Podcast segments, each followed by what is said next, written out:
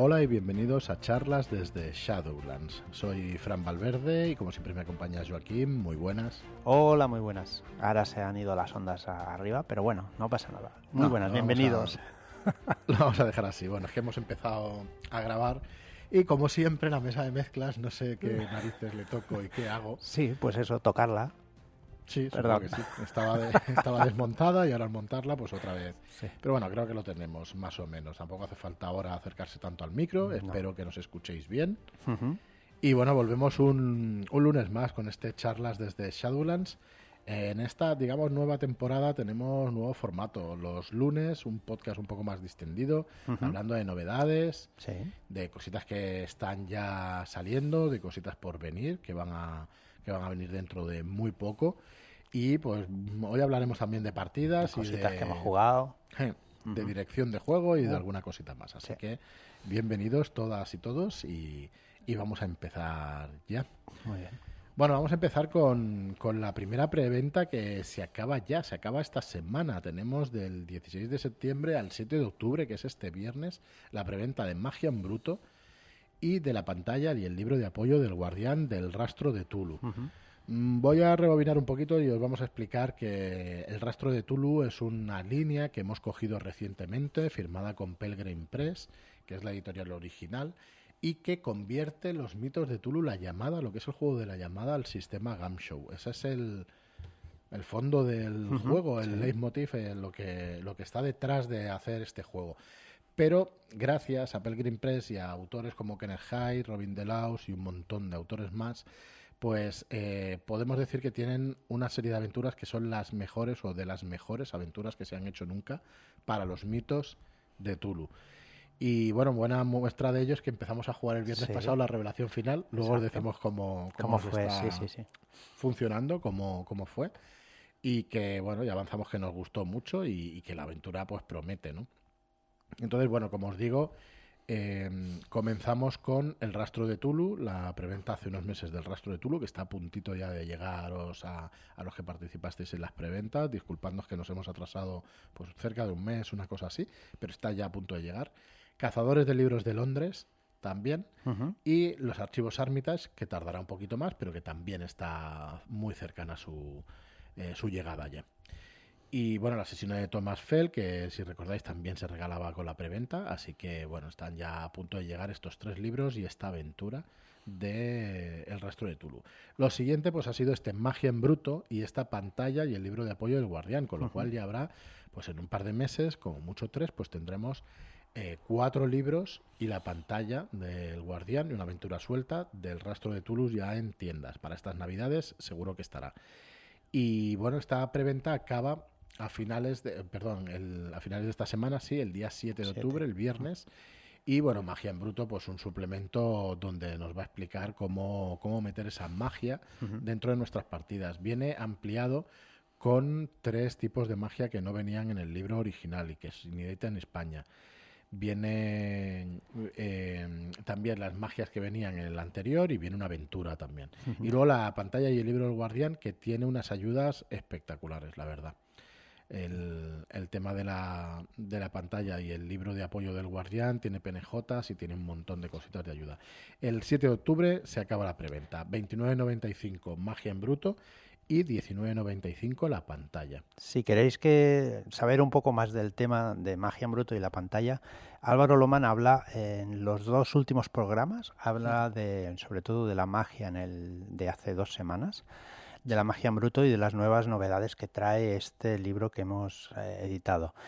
Y después este último, este jueves pasado, habló un poco de eh, la pantalla, no directamente, pero sí de, de lo que hablaba de la pantalla, de cosas que salen en la pantalla, de improvisación y cosas así.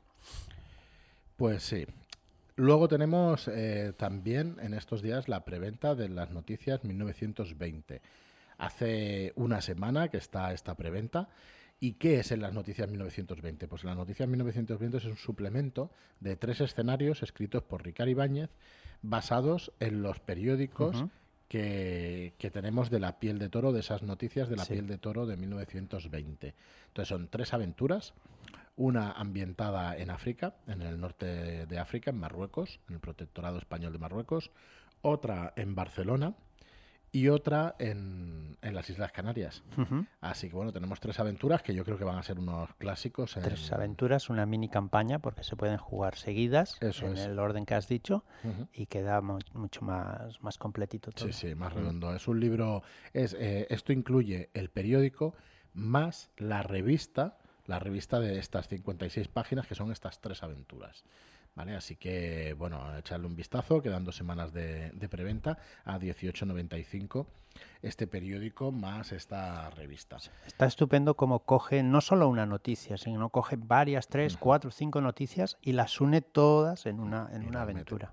Eso es. Queda muy, muy, muy completo, muy chulo. Bueno, todo esto lo veis en shadulas.es barra tienda, veis los productos por separado si queréis adquirir alguno suelto o, de la manera que queráis, ¿vale? Y finalmente, pues tenemos la piel de toro 1936. Eh, me remonto también a, explicaros que la piel de toro salió hace muchos años ya, creo que 27, 28 años salió la primera, el primer módulo, la piel de toro 1920, eh, que era un módulo para jugar aventuras de la llamada de Tulu en los años 20. Y nosotros hemos cogido esa piel de toro 1920, hablando con Ricard y, por decisión editorial, lo hemos convertido en una línea propia, que es la piel de toro y luego el año en el que esté ambientado, la década en la que esté ambientada pues esas aventuras. En este caso, en 1936 y llega hasta 1939 y eso cubre pues la Guerra Civil Española. Entonces, este suplemento lo que nos da es información sobre toda esa década y sobre todo sobre los cuatro años de guerra 36, 37, 38, 39, cuatro años de guerra, donde pues hace un repaso a lo más importante pues para que podamos jugar eh, esos eventos, ¿vale? no propiamente las batallas, sino eventos que tengan que ver con los mitos dentro de esta ambientación. En este caso, pues tenéis toda la información en shadowlands.es barra toro. La preventa estará hasta el 28 de octubre y la verdad es que muy contentos con, con la recepción de este producto, igual que con la piel de toro original es una línea que cuidaremos y que se trata pues de hacer aventuras dentro de nuestra piel de toro de, España, del territorio español. Y bueno, iremos sacando distintas épocas y por ahora pues lo que tenemos es la piel de toro 1920, en las noticias 1920 y ahora mismo eh, la piel de toro 1936 que incluye tres láminas por un lado, hay tres modalidades. Tenemos el, el, básico que es el libro más las tres láminas el siguiente es el pack de la piel de toro 1936, que tiene la piel de toro 1936, tres láminas, cinco pasaportes para que podáis hacer las hojas de personaje dentro del pasaporte. Eh, unos dados, un juego de dados, base de la época, emulando dados de la época, un mapa de España con las posiciones de la guerra a principios de la guerra y una caja para guardarlo todo.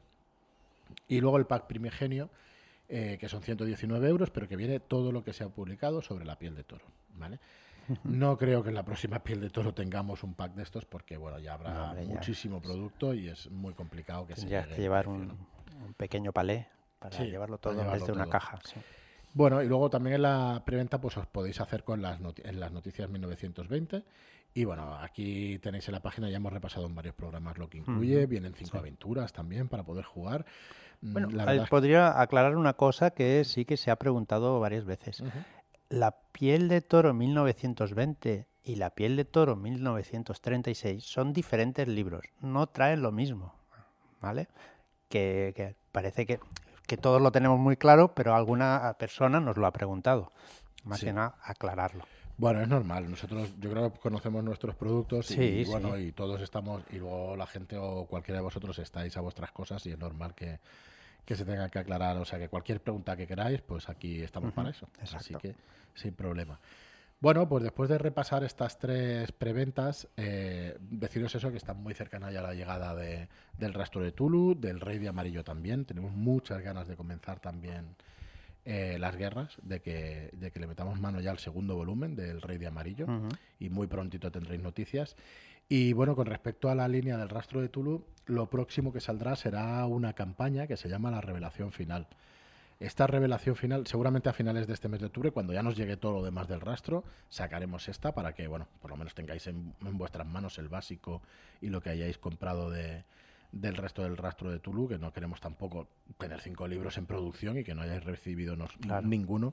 Eh, no se trata de eso, pero bueno, sobre todo que sepáis que nos damos la velocidad a la hora de sacar estas preventas pues para que lleguen cuanto antes a tiendas, ¿vale? No, eh, no es otra razón. Queremos que cuanto antes esté en tiendas y que el rastro pues, se convierta en una opción válida también a jugar, además de la llamada, que, que la verdad es que, bueno, somos una editorial que publica de las dos de los dos juegos, con lo cual pues nos gustan los dos. Así que no vamos a decir mucho malo de ninguno es que, de ellos. Es que en definitiva son dos maneras de jugar diferentes, claro. Sí, pero el sabor el es muy parecido. Es muy parecido, Porque al exacto. final sí. son estos misterios, son esos años 20. eh, en el caso del rastro son años 30, Sí.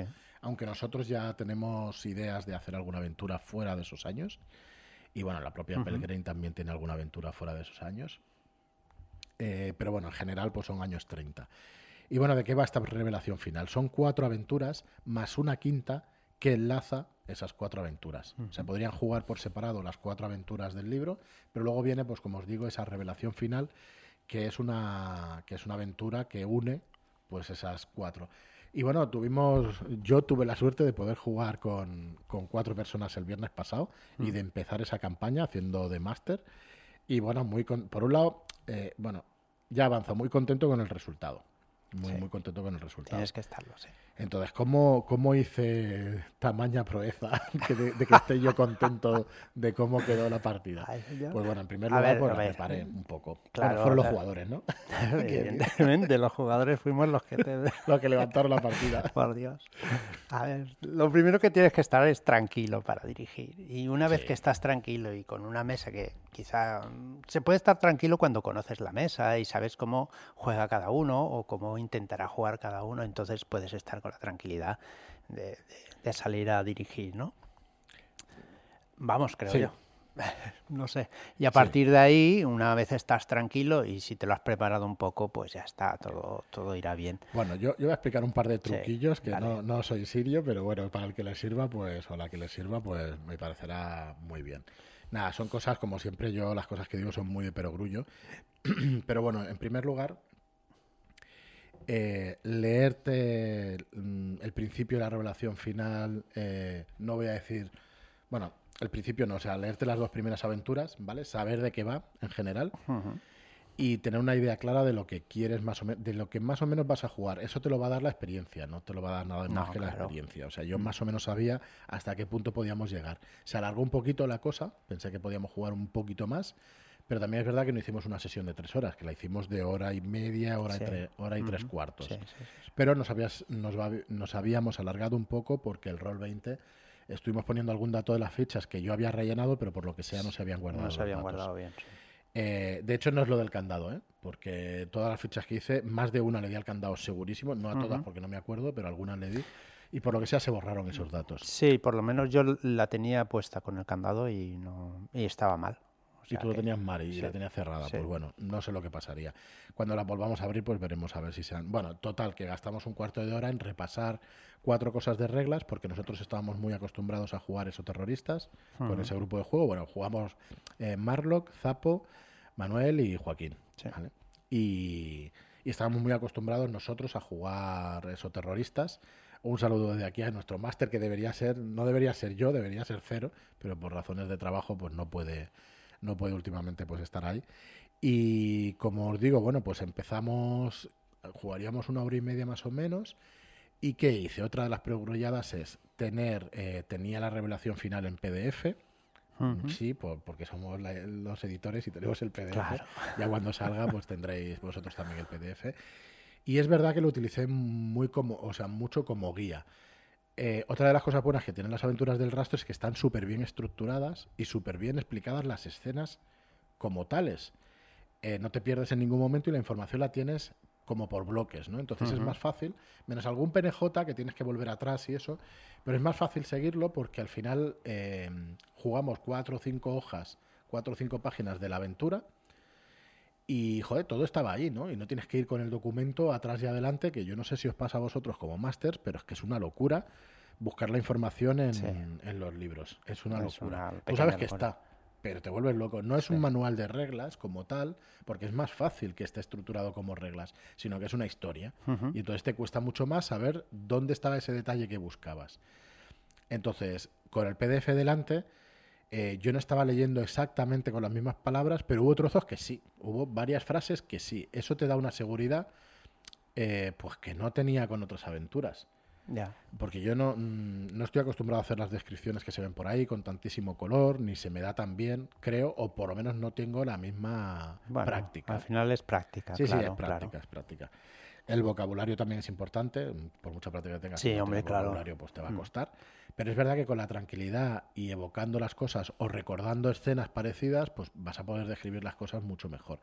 Y creo que eso, esas dos o tres, esos dos o tres detalles fueron bastante clave. Luego que me gustara la aventura y que tuviera ganas de, de ya de una vez ponernos con una campaña y, y- y, joder, acabarla, quede como quede, que eso también es importante, ¿no? Que uno se Sí, meta en la cabeza, sí, mira, sí, lo vamos a hacer, lo vamos a jugar, da igual como quede, lo tenemos que pasar bien, eso es importantísimo también. Así que bueno, creo que no quedó mal del todo. No, no, no. Estuvisteis bastante metidos en la partida. Sí, El- sí. Yo creo que lo que fue básico para esta partida, por ejemplo, fue el gancho. El gancho de los personajes fue muy... mu- Para mí es muy bueno el gancho. No sé, creo que cada uno tiene su, Mm. eh, su gancho especial para unir al grupo.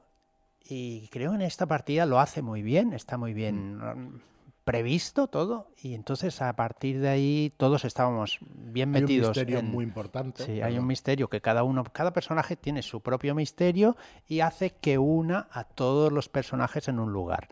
Con lo cual no estás fuera de lugar, estás bien metido ahí y, y aportas tus, eh, tu misterio a- al conjunto. Con lo cual yo creo que a partir de ahí entramos todos muy bien en la partida y estábamos metidos. Creo que fue básico para que empiece a salir bien la partida. Sí, luego, como os decíamos, pues se alargó un poco, eh, pues porque vosotros Porque estábamos muy y metidos, entonces, sí. pues eso, Mm. estaban roleando, ¿no? Se dice, Sí, pues eso, sí, sí. estaban jugando y eso y, y hablando Al entre final ellos. hemos venido a eso, a jugar. Sí, sí, sí. Y, y están hablando entre ellos y bueno, y pues como máster disfrutando lo que decían. Yo creo también es verdad que han pasado muchos meses. Creo que al máster a eso le da una tranquilidad. ¿no? Sí, le da Cuando veas a los jugadores que se lo están pasando bien y están roleando, yo creo que el máster es como que se relaja Si y puede, la- mientras los jugadores eh, están jugando, puedes ir preparando lo, lo que, lo siguiente que vas a soltar. ¿no? Sí, además era bastante guiado, era bastante sencillo y me daba un Ah. poco de miedo del encarrilamiento. El que solo tenías una pista y fueras, pero como el misterio era Bueno. suficientemente potente, creo que Claro. no tuvo importancia. Y Claro. que lo pasabais bien igualmente y todo eso. Mm. Y luego que eso, que son muchos meses ya, muchos tiros pegados en partidas y, y, Claro. joder, y también los tiempos más o menos se adecuaron, os dejaba hablar y explayaros y tal, Sí, y cuando sí, no, sí. pues intervenía yo. No sé, Mm. me, me gustó cómo quedó y es muy raro que yo diga eso, ¿eh? pero, pero bueno, muy contento con la partida y con, bueno, mm, pues eso, un, un módulo estupendo Mm. del rastro de Tulu que espero que os guste cuando salga al mercado y no me extraña que tenga la buena fama que tiene Sí. de módulo porque realmente es muy chula. Eso sí, yo la voy a cambiar. No me gusta al final y la voy a cambiar. Entonces, bueno, ya veremos. Muy ya bien, veremos. muy bien. Bueno, tengo que puntualizar eso en algún podcast donde hagamos eh, spoiler total y cuando la acabemos de jugar, que vosotros no la conocéis, eso lo puntualizaré. Porque creo que para algunos grupos puede funcionar muy bien, pero para otros no. Así que bueno, ya, ya explicaré por qué he dicho de lo que no me gusta, porque a mí personalmente me gusta, pero creo que no funcionará con, con el nuestro, con nuestro Ah, grupo. vale. Entonces, bueno, ya veremos cómo sale y ya está, pero con muchas ganas de probarlo. Vale. Así que súper contento además que me dijerais que guay, que Sí, estuvo bien. sí, sí, estuvimos muy bien, muy a gusto y tu dirección estupenda. Sí. Pues nada, No, gracias. Pues eso, otro de los trucos, oye, recordarlo, que si a veces, que si hay que leer algo, intentad que no se note, pero es una guía muy claro. importante. Yo ya he visto a mucha gente eh, en YouTube leyendo, pero eso sí, Mm. poniéndole su toque y no adaptando. ¿Vale? Vamos a decir adaptando, porque va a quedar Claro, primero más elegante sí. y, y es más real además. No es lectura directo, directa de, de lo que es el libro, ¿no? Aunque yo en algún momento lo hice y tal. Ta- También la otra partida que jugué con Manuel, pues también tenía delante el guion y yo lo necesito para sentirme tranquilo. Creo que cuando hayan mm, mastereado, mm, yo que sé, las partidas, Sí. unas cuantas, a lo mejor no lo tengo que hacer tanto. Pero bueno, eh, si te Claro, ayuda, al final es la hazlo y práctica, ya está. sí. No hay ningún problema. Bueno, y creo que no he sido el, el el único máster no habitual de los últimos Exacto, tiempos. exacto, exacto. Ha bueno, eh, sí, que cogí. Mi mujer me dijo un día, conociendo a, a Eugenia, que es la culpable, y a David, eh, a Rolero Viejo, que le ofrecieron para jugar y tal. Y claro, mi mujer, pues al final, no sé si se sintió obligada, pero dijo que sí, que jugaría y tal. Probablemente. Probablemente. Perdón. Entonces eh, me dijo, oye, ¿sabes qué? Podemos jugar una partida antes para ir preparada y saber cómo se juega y tal. Digo, vale, vale. Pues venga, te dirijo una partida de Tulu Confidencial, que es pues, a, a dos jugadores, a dos jugadores, ¿no? Y un día, por una tarde que estábamos en casa sin saber qué hacer, pues digo, ¿quieres que juguemos? Pues venga, va, sí. Me bajé de, de Edge, de una partida que hay, que era, me parece que es un cable en la orilla, un cable en la orilla, que me la descargué y sin leérmela ni nada, pues empezamos a jugar. Bueno, me leí la primera escena y directo, sin haber jugado nunca a Tulu Confidencial, me leí un poquito lo que es las reglas, que al ser un show Cambia un poquito, pero es mucho más sencillo. Aún. Es sencillo, sí. Y nada, muy bien. Eh, es importante habérselo leído antes, porque si no vas un poco perdido, vas eh, tienes que leer y entonces no lo hubiera dicho nunca. interpretar un poco. Pero claro, como también eh, mi mujer no había jugado nunca, pues tampoco necesitaba esa línea recta y que siga, ¿no? Le paraba un poquito y leía y entonces ya interpretaba. Se dio cuenta de que todos mis penejotas son el mismo, el mismo es bien una persona vieja y malhumorada, pero, pero bueno, bien. Y, nada, la, la sensación, entendí muy bien la sensación de que no es para tanto el dirigir, pero claro, con mi mujer pues tengo toda la confianza del mundo y puedo pues si tengo que leer o tengo que empezar a leer la escena y leerla dos veces para, para ejecutarla bien, pues no pasaba nada, ¿no? Y nada, bien, acabó contenta, salvó al mundo y muy bien. Sí, estuve, estuvo bien. Yo creo que estuve lo mejor posible. No. Dos sesiones, ¿no? Lo hice en dos sesiones por eso, porque al no tener la partida preparada, porque eso yo creo que en una sesión de tres horitas se, puede jugar. Al no tener la partida preparada, tienes que leer, tienes que estar eh, mirando el, PDF, tenía que estar mirando el PDF a cada momento. Va muy bien que tener una, un esquema donde te explica todas las escenas, qué escena va, eso está. Sí, y entonces pues vas mucho más rápido, ¿no? Entonces pues bien, la verdad que salió muy bien, lo hicimos en, dos días, de unas dos, dos horitas cada, cada día y estuvo estupendo. Eh, ¿Más o menos salió bien? Sí, porque cuando acabamos el primer día, al día siguiente ya tenía ganas de jugar la, segunda parte, con lo cual eso, es una buena señal. es muy buena Bueno, pues oye, si podemos dirigir nosotros, puede dirigir cualquiera. Así que nos vamos a quedar con eso. ¿No, sí, pues bueno, sí, claro, evidentemente. Sí, sí. Lo puede hacer cualquiera, lo que pasa es que es básico todo lo que estamos diciendo, de los nervios. hay otra cosa que quiero decir, si no quieres dirigir en tu vida, pues no lo hagas. Claro, claro, no, no, no, hay obligación. Ni eres mejor ni peor, rolero, ni persona, ni nada de nada de nada. Es diferente, la sensación es diferente. Tienes, mm, yo creo que es la, responsabilidad. A mí lo Te coge mucha responsabilidad el que salga bien. Y tampoco es así. ¿eh?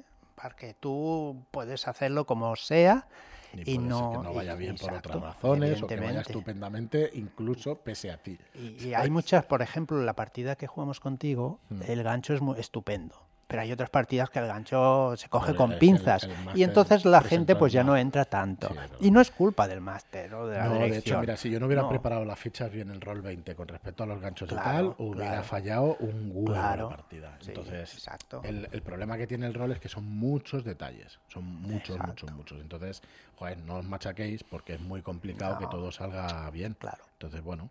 Y pues unos días estás más más activo y otros días estás más pasivo y otros días pues estás mejor y otros días estás peor y no pasa nada. Estamos para jugar y pasarlo bien, yo creo.